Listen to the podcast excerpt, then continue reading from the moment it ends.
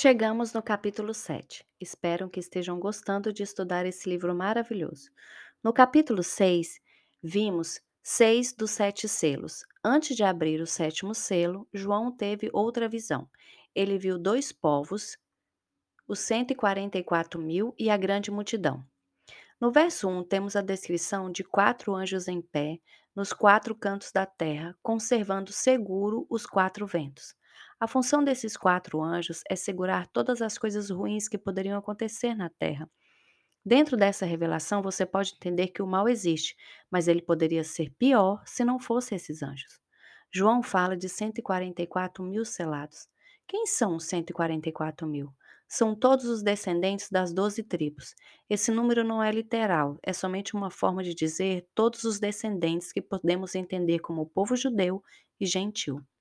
No verso 9, João teve uma visão de uma grande multidão que ninguém podia contar.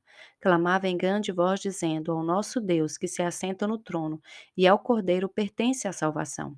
Essa multidão estava junto com os anciãos e os quatro seres viventes, dizendo Amém. O louvor e a glória, a sabedoria e as ações de graça, e a honra, o poder e a força sejam do nosso Deus. Muitas pessoas têm uma certa resistência com esse livro, mas podemos ver tanto louvor e adoração ao Deus eterno, Jesus. Temos a resposta de quem é a multidão no primeiro capítulo. São aqueles que vinham da grande tribulação. Tudo nessa terra tem um fim. Aqui as coisas boas e ruins passam. Se você está passando por uma tribulação, quero dizer que ela vai acabar. Ela tem um fim. Uma vez ouvi uma pessoa dizendo: se você pudesse viajar no futuro e ver o seu problema resolvido, ia perceber que não precisou se preocupar tanto.